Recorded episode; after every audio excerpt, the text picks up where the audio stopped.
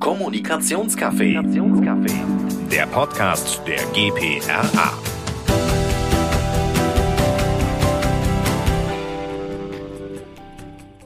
Ein Podcast, viele Stimmen und jede Menge Perspektiven.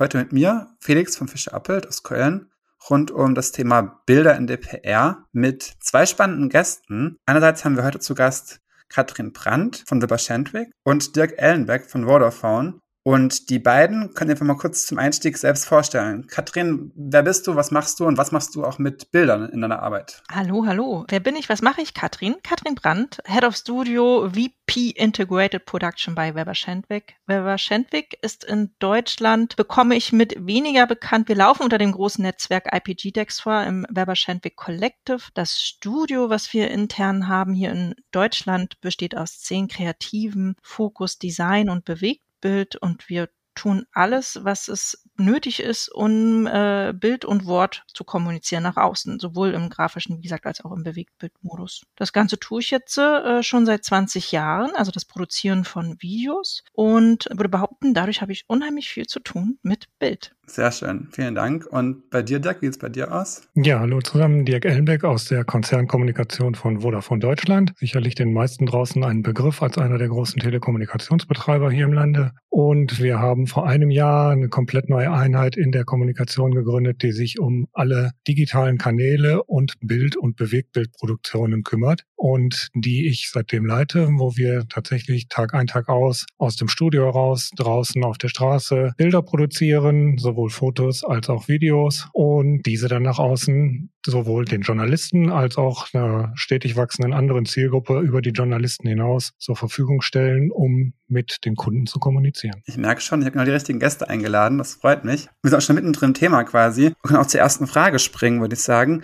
Wie steht es für ein Sprichwort? Ein Bild sagt mehr als tausend Worte. Katrin, du zuerst, was ist deine Haltung dazu? Wie immer kommt es doch aufs Bild und aufs Wort an ein Bild kann im Grunde faktisch nichts sagen, aber auch tausend Wörter können unheimlich viele Worte quasi sein, die aber uns am Ende überhaupt gar keine Message mitgeben oder keinen Mehrwert haben. Was ich immer vorteilhaft finde am Bild, dass es halt einfach reduziertere Informationen vermittelt und wir in der heutigen Art und Weise, wie wir Content konsumieren, es visuell besser schafft und vor allen Dingen schneller. Und tausend Wörter, klar, können unheimlich viel erzählen und natürlich mehr.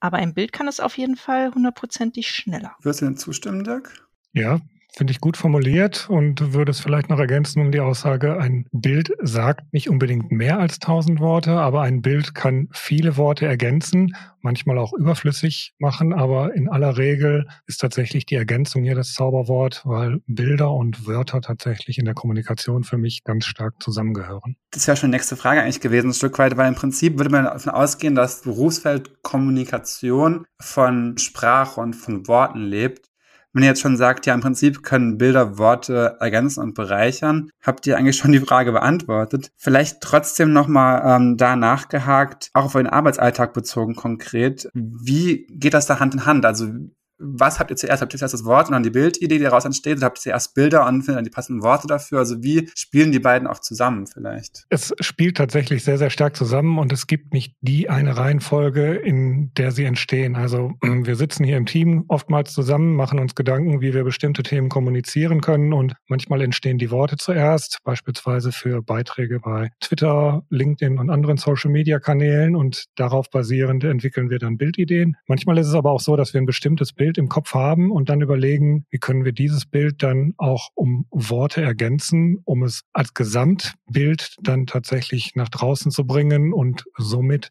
verständlich zu machen, was wir sagen möchten. Wie ist bei euch der Prozess, Katrin? Ja, absolut ähnlich. Was man ja auch mal nicht vergessen darf, dass ja nicht nur wir mit Worten kommunizieren. Wir kommunizieren ja mit so viel, denn auch das Nichts, nicht kommunizieren oder das Nicht-Sagen ist am Ende eine Art und Weise der Kommunikation. Mit Bildern sprechen wir genauso wie mit allen anderen Inhalten. Also die Herangehensweise ist genau dieselbe. Was ist die Ausgangsbasis, Lage? Die müssen wir erstmal erarbeiten und dann finden wir halt auch den richtigen Content dazu oder die richtige, das richtige Format. Ich habe jetzt beide schon gesagt, dass Bilder schon einen großen Mehrwert bieten können und auch teilweise stärker wirken können als Worte, als Sprache, was ja schon ein klarer Mehrwert ist. Aber ganz konkret gesagt, was würdet ihr sagen, welchen genauen Mehrwert können Bilder in der Kommunikation liefern? Ich glaube, wenn ich anfangen darf, Katrin, sie helfen vor allen Dingen dabei, Dinge zu emotionalisieren. Und deswegen sind Bilder für uns so wichtig und werden zunehmend wichtiger, weil sie tatsächlich recht trockene Themen wie beispielsweise die Telekommunikation anschaulich machen können. Sie können es schaffen, Gefühle zu vermitteln. Sie können Emotionen beim Betrachter wecken und damit viel, viel klarer noch auf ganz schnelle Art und Weise Dinge ausdrücken, für die man ansonsten sehr viele Worte brauchen würde, wenn man sie nicht mit Bildern ergänzen würde. Mhm. Dazu ergänzend auch nochmal eingangs das Thema Schnelligkeit. Es ist halt unheimlich schnell zu konsumieren. Ich glaube, hier habe ich vor 20 Jahren im Studium gelernt, sechs Sekunden ist, äh, braucht man, um ein Bild zu rezipieren. Ich würde behaupten, die Aufmerksamkeitsspanne oder der Need wird immer kürzer sogar. Wir werden ja rund um die Uhr mit Bildern konfrontiert, kompletten Leben quasi. Überall sehen wir Screens, Social Media ist noch dazu gekommen. Es gibt immer weniger offline haptische Medien, immer mehr digitale Medien und ich glaube, was dahingehend einherspielt, ist, dass es ein passives Erleben ist, wie wir Bilder leben und ein Text muss man sich aktiv erarbeiten und damit ist es halt einfach auch simpler und einfacher in der Kommunikation. Stichwort Social Media und simpel und einfach.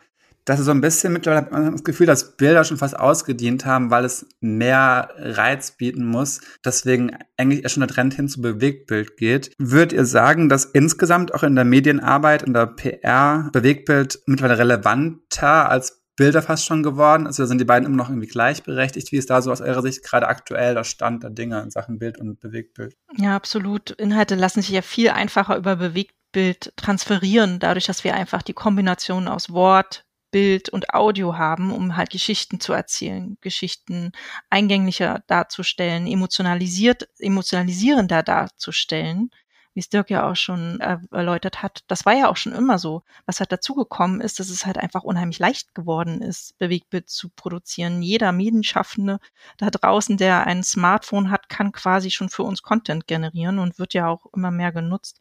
Früher hatten wir große Teams mit unheimlich viel und kostspieliger Technik. Es wird immer kleiner und kleiner. Und ich würde auch behaupten, durch die, genau, durch den Zuwachs an sozialen Medien ist es halt auch einfach ein essentielles Need geworden, darüber auch bewegt zu produzieren und dann auch entsprechend zu konsumieren. Unsere Kundinnen können auch überall zu jeder Zeit die Inhalte konsumieren durch das Thema Internet, wenn wir es denn zur Verfügung haben. In der U-Bahn, auf Arbeit, vorm Einschlafen ist auch dieser Unterhaltungsfaktor viel einfach der größer ist bei Bewegtbild als bei Standbildern. Dirk, wie ist es bei euch so im Verhältnis vielleicht auch Bild versus Bewegtbild? Was ist aus eurem Studio, was geht mehr raus in die Welt?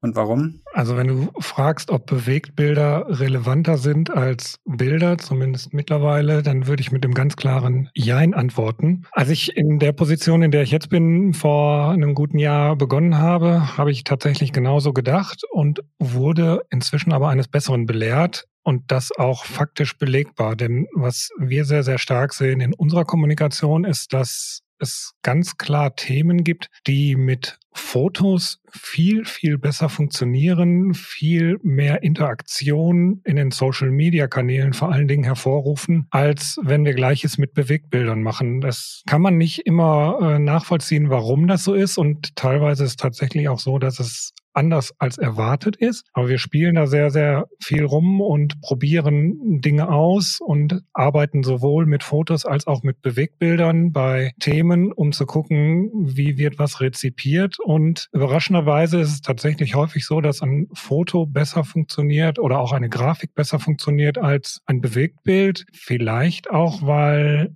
gerade weil so vieles im Bewegtbild passiert, eine gewisse Reizüberflutung da ist und man dann ein gut gemachtes oder ein gut fotografiertes Foto oder eine schön gemachte Grafik vielleicht aufmerksamer betrachtet als ein schnelles Video, was ich ja mittlerweile wirklich allenthalben überall zu Gesicht bekomme. Und wenn du sagst, ihr spielt da viel mit rum und ihr wisst gar nicht so genau, woran es liegt, dass mal das eine das andere besser performt, wie geht ihr denn damit um? Also wenn ihr irgendwie entscheiden müsst im Vorfeld, wir haben jetzt Thema XY und machen dazu Bild in irgendeiner Form, was macht ihr dann? Macht ihr dann einfach beides und schaut, was besser performt oder wie läuft das? Ganz brutal gesagt könnte man sagen, wir machen eine Kosten-Nutzen-Analyse. Also wir überlegen uns, zu welchem Thema es den Aufwand rechtfertigt, Bewegtbild zu produzieren versus mit Fotos oder Grafiken zu arbeiten und äh, Bewegtbild. Und da erzähle ich glaube ich niemandem was Neues draußen, wenn man es vernünftig macht, braucht einfach mehr Zeit, auch als ein gut gemachtes Foto. Und äh, insofern, wenn wir dann erkennen und sagen, um da jetzt fünf Klicks mehr auf einem bestimmten Post zu erzielen, lohnt es sich diesen Aufwand nicht zu betreiben, dann machen wir ein Foto. Oftmals ähm, ist es aber wirklich so, dass es nicht unbedingt vorher klar ist oder manchmal auch natürlich Themen uns so wichtig erscheinen, dass wir sagen, wir produzieren hierzu definitiv Bewegtbildmaterial, weil es dann auch wenn es aufwendiger ist, letzten Endes aber einfacher ist, über Bewegtbild-Thema zu transportieren oder eine Botschaft zu kommunizieren, als über ein Foto ausschließlich. Und sage, wir spielen damit rum, dann probieren wir tatsächlich manchmal auch beides aus. Wir produzieren ein Video, aber auch ein Foto. Im klassischen Newsroom, wo wir die Pressemitteilung veröffentlichen, haben wir dann die Fotos, die dort äh, zu sehen sind und verlinken in der Pressemitteilung dann beispielsweise ein Video. Und bei Social-Media-Beiträgen starten wir als Aufmacher mit einem Foto und ähm, verweisen dann auf den Newsroom, wo dann Videos dann beispielsweise auch noch zu finden sind und freuen uns dann darüber, wenn die Videos auch häufig angeklickt werden und verteilt werden dann wiederum von anderen. Okay, verstanden. Katrin hat eben schon das Stichwort Botschaften transportieren. Und Dirk hat eben schon kurz angerissen, es gibt ja auch komplexe Themen, Telekommunikation zum Beispiel, die man so bildlich darstellen kann auf Umwegen, aber jetzt erstmal die nicht irgendwie greifbar sind. Du kannst jetzt kein Foto von irgendwelchen Funkwellen machen zum Beispiel. Wie ist denn bei dir in deinem Arbeitsalltag, wenn ihr Bildmaterial braucht zu Themen, die man eigentlich nicht sehen kann? Wie geht ihr daran? Wie macht ihr das komplexe Sachverhalte, Dienstleistungen, was auch immer es abzubilden gilt, auch wirklich abzubilden? Ja, man muss halt wirklich sehen, welchen Inhalt man kommunizieren will. Ne? Wie komplex ist der Zusammenhang? Lässt es sich halt auf ein Bild niederspiegeln oder braucht es halt dazu mehr? Und ähm, am Ende am Ende ist die Frage, wie hoch ist die Gliederung, also wie detailtief, wie umfangreich ist die Dramaturgie oder Chronologie. Und äh, je tiefer und detaillierter das ganze zu vermittelnde Thema ist, desto mehr brauchst du halt einfach entweder Zeilen, Text oder halt Bewegtbild. Also wir funktionieren halt genauso als Agentur oder Produzenten. Wir empfehlen unseren Kundinnen nicht oder bevorzugen nicht das Bewegtbild versus dem Bild, auch wenn ich es vom Herzen her natürlich lieber habe als Produzenten, wenn es kein Need ist. Also wenn das wenn der zu vermittelnde Inhalt sich auf ein Bild transferieren lässt, dann wird auf jeden Fall das Bild gewählt. Dazu haben ja nicht nur unsere Kundinnen das Recht auf einen effizienten und kostensparenden Faktor zu setzen, sondern unsere Endverbraucher. Sie haben auch das Recht, den Inhalt so effizient und auf dem passendsten Weg wie möglich zu erhalten. Und ja, was wir halt aber auch nicht vergessen dürfen, dass halt auch die Audioebene beim Bewegtbild unheimlich viele Vorteile bietet. Deswegen wird halt einfach oft das Bewegtbild dann auch gerne genutzt. Jetzt davon nochmal losgelöst, ob es ein am Ende ein Bild oder ein Bewegtbild wird, ähm, Dirk. Wie macht ihr es so abstrakte, komplexe Sachverhalte wie eben euer 5G-Netz oder Telekommunikation übergreifend bildlich darzustellen? Wie kommt ihr auch auf die Ideen, was ihr dann zeigt, wenn es eigentlich nichts zu zeigen gäbe im ersten Moment? Über den ganz klassischen Weg von Brainstorming. Also wir definieren die Themen, die wir kommunizieren wollen, setzen uns äh, im Team zusammen und überlegen Bildideen, die wir dann an digitales oder auch manchmal papierenes Whiteboard schmeißen und am Ende kommen meistens, Gott sei Dank, äh, dann tatsächlich tragfähige Storyboards heraus, entweder für Bewegtbilder, wo wir dann auch viel mit Animationen arbeiten, um beispielsweise die von dir eben zitierten Funkwellen darzustellen oder auch mit äh, Grafiken, die teilweise bildrealistische Elemente erhalten, manchmal aber auch ähm, wirklich ganz klassische Grafiken in verschiedenen Stilarten sein können, um eine Botschaft dann äh, verständlich oder hoffentlich verständlich nach außen zu transportieren. Wir reden jetzt ganz oft, bei euch beiden geht es auch sehr viel darum, über Produktion, dass man selbst Bilder oder, oder Videomaterial entwickelt, produziert wenn ich es überlege an über meinen Arbeitsalltag ist ja auch oft irgendwie so eine Recherche in Bilddatenbanken mit Stockmaterial, mit dem man arbeiten kann. Wie geht ihr dann vor bei der, also wenn ihr jetzt mal losgelöst von dem Selbstproduzieren, wie geht ihr vor bei der Bildrecherche? Was sind eure liebsten Quellen? Habt ihr irgendwelche Geheimtipps, wie ihr die tollsten Bilder findet und auch nutzt? Vielleicht ein bisschen aus dem Nähkästchen geplaudert, Katrin? Also für mich ist es tatsächlich immer noch Getty, weil es halt einfach die größte und qualitativ beste Auswahl anbietet, diese Library. Aber wir wissen ja auch alle, Qualität hat bekanntlich immer ihren Preis. Und äh, wir wissen auch alle, dass Getty super kostspielig sein kann. Deswegen empfehle ich es daher auch immer, nochmal den Kostenvergleich zu machen, weil was man unterschätzt, ist, dass viele Creators ihre Inhalte über mehrere Plattformen äh, verstreuen und verteilen. Das heißt, ähm, wir gehen schon oft den einfachen Weg über Getty und schauen dann halt einfach nochmal, äh, ob es nicht das äquivalente Bild äh, in einer günstigeren Art und Weise gibt. Was ich ganz toll finde, wir haben auch unheimlich viele Retainer-Projekte ähm, wo wir also mehrere Inhalte über mehrere Tage, Wochen, Monate für Kunden ausspielen. Und da gibt's natürlich auch super tolle Abo Abonnements, auf die man zurückgreifen kann, äh, wo halt einfach auch das serielle Arbeiten äh, super vom Preis-Leistungs-Verhältnis dann funktioniert. Ähm, ja. Ist für euch Dick auch Stockmaterial ein Thema? Und wenn ja, woher am liebsten? Ich versuche es zu vermeiden und wenn wir Stockmaterial nutzen, dann schauen wir in verschiedensten Datenbanken nach. Getty ist eine davon, aber auch Envato beispielsweise und äh, Adobe. Aber wenn überhaupt, dann eher als Ausgangs- oder Basismaterial, um das selbst zu modifizieren oder nur Schnipsel davon in Videoproduktionen beispielsweise zu integrieren. Und am liebsten ist es mir, wenn wir Content komplett selbst produzieren, weil er dann tatsächlich, wie sagt man so schön neudeutsch, unique ist und sich eben nicht woanders wiederfindet, weil gerade bei einem Marktumfeld wie dem unsrigen, wo es nicht allzu viele Wettbewerber gibt, fände ich es immer so ein bisschen unschön aus kreativer Sicht, dann Ähnliches oder fast Gleiches dann nochmal beim Wettbewerb wiederzufinden. Deswegen ist es da dann schon, wenn eben möglich, äh, angebracht, tatsächlich die Dinge selbst zu produzieren, gerade wenn man die Gestaltungsmöglichkeiten, so wie wir mit einem eigenen Studio und einem eigenen Team, was dafür zuständig ist, zur Verfügung stehen hat. Ich glaube auch selbst produzieren, eigenes Studio sind schöne Schlagworte für die nächste Frage schon, als hättest du es geahnt. Du hast gerade, du hast die Frage schon gesehen.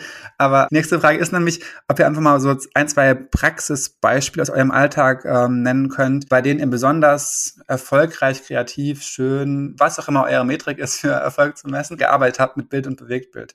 Magst du einfach anfangen, Dirk, wenn du jetzt eh schon gerade von euren Produktionen erzählt hast? Ja, gerne. Wobei das tatsächlich keine Produktionen waren, die wir im eigenen Studio gemacht haben, sondern äh, on hands, wie man so schön sagt, draußen im Feld. Ähm, das war bei der großen Flutkatastrophe im Ahrtal, wo wir mitten im Team draußen waren, um unsere Techniker, die vor Ort Ersthilfe geleistet haben, um dort Basisstationen zu reparieren, aufzubauen, WLAN-Netze aufzubauen und die Menschen mit Funk zu versorgen, damit sie zumindest wieder kommunizieren und äh, mit ihren Liebsten in Kontakt treten können. Die haben wir also begleitet und haben darüber dann äh, eigene Stories gemacht, Personality Stories gemacht, aber auch ähm, Spendenaufrufe über Social Media und den Newsroom verteilt. Und das war so mit das ähm, in den letzten 15 Jahren, wo ich bei Vodafone bin, schönste und auch spannendste, was ich tatsächlich gemacht habe, weil man ganz klar sehen konnte, welchen Einfluss oder welchen Impact, wie man so schön sagt, die eigene Arbeit haben kann, um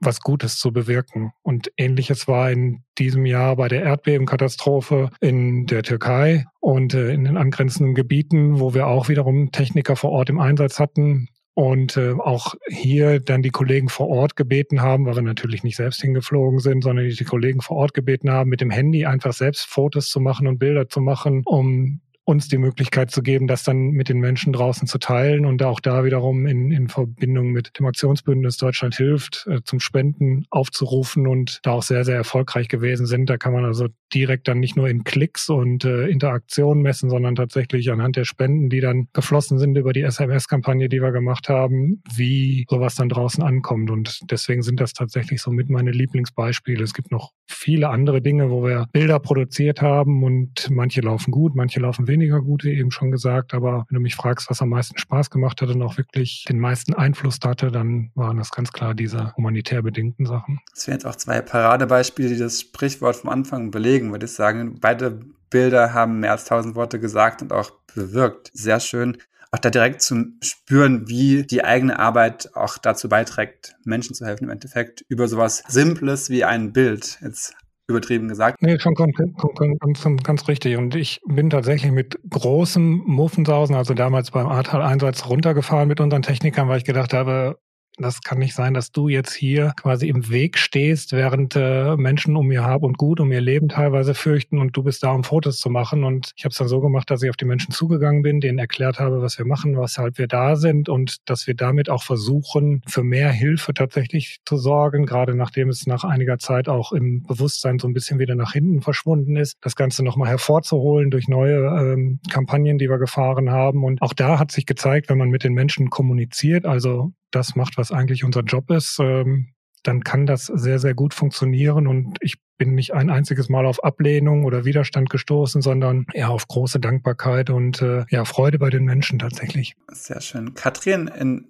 eurem Fall bei Webercentric, wo haben eure Bilder mehr als tausend Worte gesagt? Ja, äh, waren wirklich beeindruckende Projekte die Dirk da gerade genannt hat. Ich habe ja auch schon in den Fragen vorher reingeluschert und echt ein bisschen noch lange nachgedacht. 20 Jahre habe ich jetzt nun schon Bilder kreiert und würde behaupten, einfach mal immer erfolgreich. Äh, habe mich dann aber ähm, sortiert und entschieden, ich nenne einfach oder nenne euch einfach mal zwei Projekte vom letzten Jahr, die ich mit Weber Schendwick äh, umgesetzt habe. Ähm, das eine war eine Autoproduktion mit einer Triathletin, die diesen Sport ausführt trotz Asthma. Und wir hatten vom Kunden ein super schlankes Budget. Das heißt, wir konnten leider auch vor Ort kein Tech-Wacky oder kein Location Scouting machen. Dazu eigentlich so gut wie keine Lichttechnik dabei. Und wie sind wir dran gegangen? Wir haben tatsächlich einfach über die Google Maps Funktion eine Location ausgepickt und noch eine Mail an die Wetterfee geschrieben. Leider keine Antwort bekommen, aber wir hatten wirklich echt viel Glück. Wir hatten das perfekte Wetter, die perfekte Location und haben extrem hervorragende Hochglanz-Money-Shots, so nennen wir sie immer gerne, mit einem wirklich Mini-Team, super smarten Technik-Setup kreiert, Setup kreiert. Und klar, dazu gehört auf jeden Fall ein Fünkchen Glück, aber wir hatten auch wirklich einen tollen DOP mit am Set, mit Sebastian Krügler, auch hier aus Berlin. Und äh, ja, es sind einfach äh, unheimlich eine schöne, schöne Produktion geworden. Und die Bilder sind sehr beeindruckend, weil sie halt einfach die Facette der Triathletin, wie sie halt ist, in ihrer Art und Weise, in ihren, ihrer Tätigkeit und mit dem, was sie alles mitbringt, super gut darstellt. Zweites Projekt hat mir für Get Your Guide, ist auch relativ frisch noch, noch diesem Jahr sogar kreiert. Es war auch eine super simple Produktion, aber eine großartige Idee von James Nestor, unseren Executive Creative Director. Wir haben Teilnehmerinnen vor die Kamera gesetzt, vor einem schwarzen Hintergrund eine einfache Kamera, simples Licht, super Standard-Tontechnik. Und wir haben diese Teilnehmerinnen aber aufgefordert, sich an bestimmte Ereignisse zu erinnern, nichts zu sagen, sondern zu erinnern, die in ihrer Vergangenheit passiert sind. Das kann der Supermarktbesuch gewesen sein oder die, das schönste Reiseerlebnis bis hin zur Geburt des eigenen Kindes, des eigenen Kindes. Und eine AI-Software hat dann die Gesichtsmimik gemessen und ausgewertet und es dann auch visuell dargestellt. Und das Ergebnis war dann am Ende tatsächlich ein super, unglaublich emotionales und würde auch behaupten noch nie dagewesenes Video mit Gänsehautgarantie. Als mein Editor mir dann den ersten Draft schickte, obwohl ich ihn produziert habe und am Set war, habe ich Gänsehaut bekommen. Wer dazu mehr wissen möchte, kann gerne mal auf den Get Your Guide Social Media Kanälen sich bewegen. The Memory That Makes Us im März kreiert. Das finde ich auch zwei sehr eindrückliche äh, Beispiele, wie, wie Bilder wirken können und äh, wie auch Videos wirken können. Aber ich muss ja auch sagen, es gibt nicht nur die Positivbeispiele. Ich will jetzt auch keinen irgendwie anschwärzen hier. Ich will jetzt nicht konkret eure negativsten Erfahrungen hören, aber ich möchte von euch gerne wissen, aus eurer Sicht, welche möglichen Fallstricke gibt es denn im Einsatz von Bildern in der PR und wie kann man diese umgehen, Katrin? Ja, zur PR gehören für mich ja viele Instrumente. Wir haben halt einfach aktuell den hohen Fokus auf Online-Kommunikation und deswegen will ich da so ein bisschen mal auf das Thema Social-Media-Kommunikation ein bisschen eingehen. Was ich immer wieder merke, dass Inhalte zu banal und wahllos kreiert werden und halt auch gezeigt werden und mir der Fokus zu doll auf die Quantität immer weiter rutscht und weniger auf die Qualität. Und ich weiß, dass das auch mit den Algorithmen der Plattform zu tun hat, also immer Content auszuspielen, Masse statt Klasse zu machen. Nichtsdestotrotz finde ich, müssen wir aber uns trotzdem immer die Frage stellen, was soll kommuniziert werden? Wer ist die Zielgruppe? Wie soll kommuniziert werden? Und da halt auch wirklich faktischen Mehrwert schaffen. Das ist für mich halt ein großes Thema aktuell. Und so werden halt auch unsere Inhalte, die wir für unsere Kunden kreieren, hart gechallenged auf jeden Fall. Also es muss wirklich ein gutes qualitatives Content Marketing betrieben werden. Ansonsten ist es einfach nichts wert. Was sind aus deiner Sicht, Dirk, die größten Gefahren bei einem schlechten Einsatz von Bildern?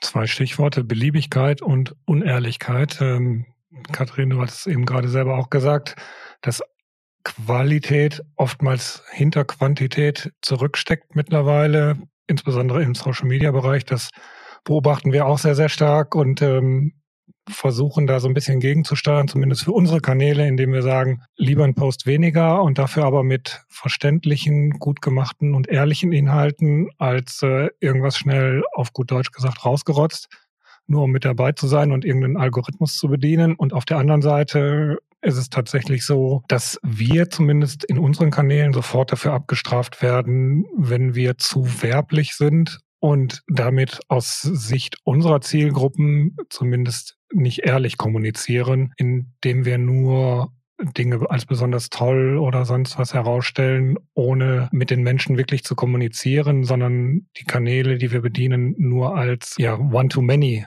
Botschaftenmaker verstehen und nicht als Kommunikationsplattformen. Und da muss man, finde ich zumindest, äh, sehr, sehr gut aufpassen, dass man sich nicht dem, ja, ich würde schon sagen, äh, dem, dem ganzen Social Media hingibt und zu sehr versucht, einfach nur ganz viel zu machen, weil es verlangt wird, sondern da wirklich sich selbst treu zu bleiben und zu sagen, lieber mache ich ein bisschen weniger und kommuniziere dafür aber vernünftig mit meiner Zielgruppe, als ihr irgendwas zu präsentieren, was dann im Endeffekt dann aber doch gar nicht wahrgenommen wird, zumindest nicht von den Menschen draußen, die wir erreichen wollen.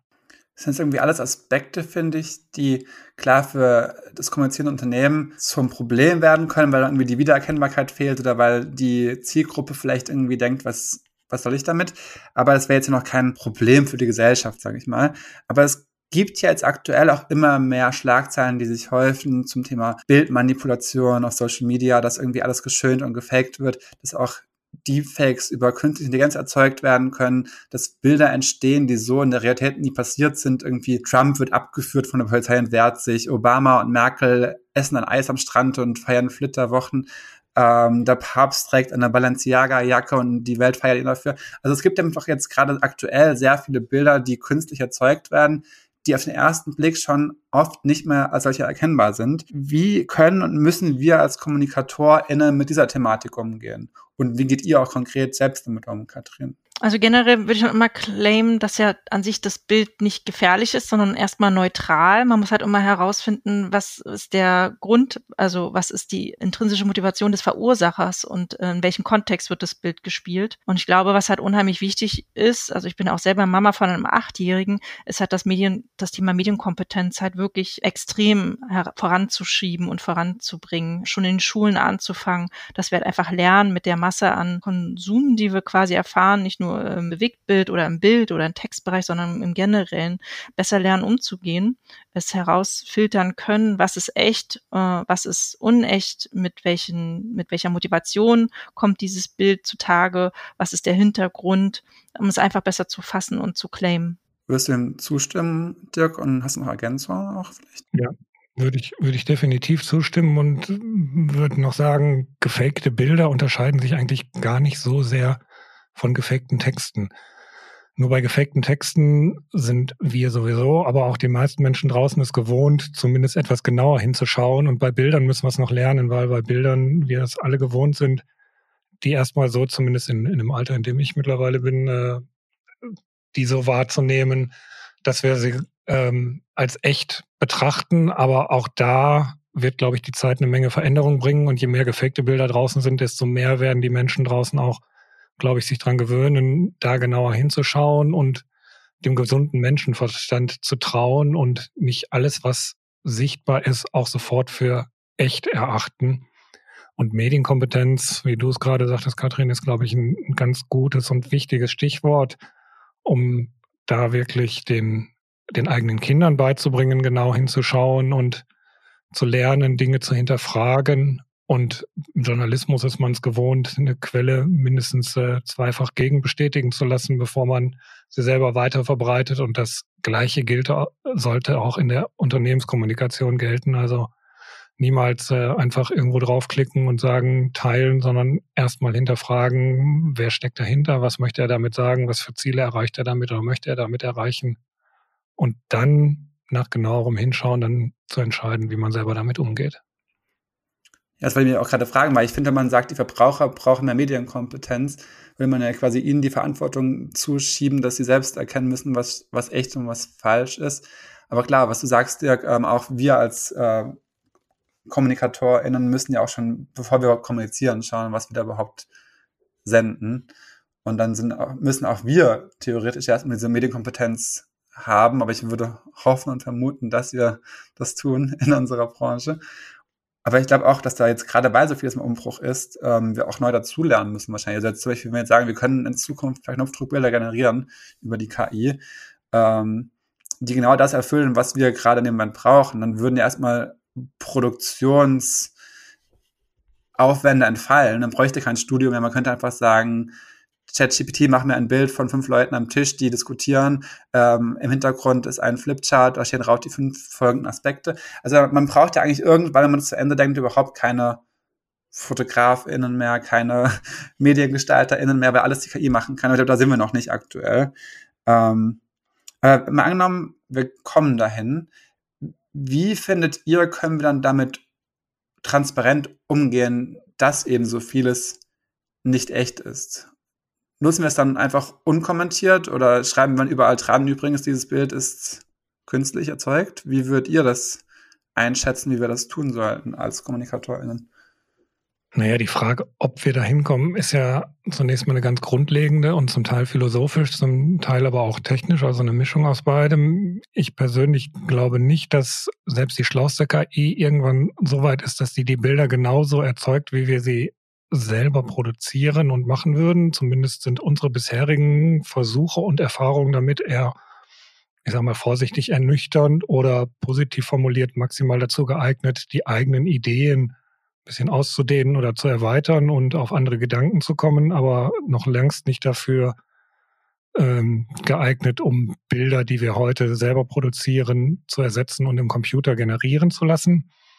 Und auf der anderen Seite Zumindest ist es bei uns im Unternehmen so, dass es auch für die Bildgestaltung beispielsweise ganz klare Richtlinien gibt, ähm, weltweit für alle Mitglieder der Vodafone-Gruppe, wo so etwas beispielsweise gar nicht zulässig ist. Also selbst wenn wir Bilder draußen für die externe Kommunikation machen, dann müssen die ein Abbild der Realität und Wirklichkeit sein und wir dürfen beispielsweise nicht Dinge so arrangieren, dass sie auf dem Bild besser aussehen, als es ein Kunde oder ein Journalist draußen dann selber erleben würde. Und das wird dann sicherlich für künstlich generierte Bilder erst recht gelten, um da nicht Dinge zu suggerieren, die es so tatsächlich gar nicht gibt. Also gilt das Gleiche wie heute schon bei dem von dir eben angesprochenen Felix Deepfake-Bildern. Auch da muss man sich erstmal selber an die Nase fassen und selbst überlegen, was möchte ich denn tatsächlich aussagen und möchte ich, dass ich mit einem künstlich generierten Bild, was gar nicht dem entspricht, was die Wirklichkeit zeigt, mich wirklich nach draußen wagen und mich als Unternehmen damit positionieren oder möchte ich ehrlich mit meinen Kundinnen, Kunden und mit meinen äh, mit meiner Zielgruppe umgehen. Wie siehst du das, Katrin? My eyes. In meiner Meinung nach kreieren wir in der Werbung, seitdem wir Werbung kreieren oder halt PR-Kommunikation betreiben, schon immer künstliche Bilder, denn sie sind ja geskriptet äh, sie sind kuratiert, sie sind bearbeitet. Und ob jetzt die Bilder quasi von Künstlern erzeugt werden oder von der künstlichen Intelligenz, ist dann erstmal in meinen Augen zweitrangig, denn die Intention und die Botschaft dahinter ist in meinen Augen eher wichtiger. Und für uns Content-Produzenten kann es ja eher eine große Chance sein, die es eher wie eine Funktion zu betrachten. Denn wir benutzen ja diese Funktionen, Bildfunktionen in Photoshop oder Rauschunterdrückung in Audition schon seit Jahren und das erleichtert immens unsere Arbeit. Und solche Funktionen nehmen von Jahr, Jahr, von Jahr zu Jahr zu und das ist gut, denn wenn die KI uns jetzt noch mehr Arbeit abnimmt, why not? Ähm, wir haben ja den Auftrag, sowieso immer schneller und günstiger zu werden. Wer kennt's nicht und besser? Und ich glaube, wir werden den Faktor Mensch dabei überhaupt nicht verlieren, denn der muss ja diese Maschinen oder diese Funktion benutzen und entsprechend füttern. Und ich bin auch wie Dirk der Meinung, je manueller und menschlicher noch so ein Piece kreiert wird, desto mehr wird es von der KI generierten Masse herausstechen. Denn am Ende ist es wirklich die Idee, die zählt. Das haben wir schon quasi die letzte Frage, die wir allen Gästen immer stellen, so ein bisschen vorweggenommen und vorgegriffen mit euren Antworten. Aber nur auf einen Aspekt bezogen. Also die Frage ist immer und auch an euch beide, euer Blick in den Kaffeesatz und in diesem Fall konkreter gesagt, wie wird sich der Umgang mit Bild und Bewegtbild in der PR weiterentwickeln, auch in besonderen Zeiten der künstlichen Intelligenz. Und jetzt diesen KI-Aspekt will ich vielleicht so ein bisschen was ausladen, weil da haben, haben wir jetzt ja gerade schon zugesprochen, außer ihr sagt, das ist die Zukunft, Punkt. Aber vielleicht noch andere Gedanken, wie wir zukünftig mit Bildern und Bewegtbild umgehen werden? Also ich glaube, relativ kurzfristig werden wir mit der wachsenden Masse an Inhalten eher overwhelmed werden und ja auch nicht dazu gelernt haben, damit umzugehen. Aber unsere, unsere Zettler und auch die Generation Alpha, also mittelfristig wird, glaube ich, lernen und dazu gewinnen, die Flut an Inhalten besser zu bewerten und zu managen und damit umzugehen, vielleicht sogar müde werden und sicherlich zum großen Teil, wie Dirk es auch schon erwähnte, auch an Trust verlieren, an Vertrauen verlieren. Und ich glaube, das kann halt wirklich auch die Chance für Marken sein, wenn sie halt ehrlich und fair, selektiert und qualitativ hochwertig berichten und nach außen kommunizieren, dann glaube ich, kann es ein Mehrwert werden, dass halt auch wirklich hier die Marken ihre Nische finden und so auch wiederum die Zielgruppe richtig erreichen. Ich denke auch, dass der Einsatz von Bildern Bildern und Bewegbildern insbesondere in der Kommunikation noch eine ganze Weile zunehmen wird und omnipräsenter werden wird, gerade weil es über die Social-Media-Kanäle ja auch für jedwede Art von Unternehmen vermeintlich einfacher geworden ist, die Kunden zu erreichen, was viele dabei immer außer Acht lassen, ist, dass es halt keine Einbahnstraße wie früher ist, sondern mittlerweile eine mindestens zwei Wege Kommunikation oder im schlimmsten Fall auch mal umgekehrt, wo das, was die Kunden über Social Media mit einem Unternehmen machen, hätte ich beinahe gesagt, ähm, sich auch zu einem äh, Bumerang entwickeln kann. Und gerade deswegen es auch immer wichtiger und bedeutender wird, so wie du eben auch sagtest, äh, ehrlich und transparent nach außen aufzutreten und zu kommunizieren. Und mit Hinblick auf die KI, die wird sicherlich zunehmen. Das sehen wir ja jetzt schon, wie schnell sich das Ganze teilweise erschreckend, finde ich zumindest persönlich, schnell entwickelt. Und das wird aber dann auf der anderen Seite genau den Unterschied machen, um zu, sich zu differenzieren und da wieder die gute alte Handarbeit von den Schnellschüssen, die über den Computer dann produziert wurden, zu differenzieren. Sehr schön. Vielen Dank. Das ist doch jetzt ein optimistischer Ausblick auf die Bildwelt von morgen. Ich bin gespannt, wie sie tatsächlich entwickelt. Auch auf eure weiteren Bilder, die ihr produzieren werdet. Ich werde es verfolgen. Die Hörerschaft da draußen hoffentlich auch.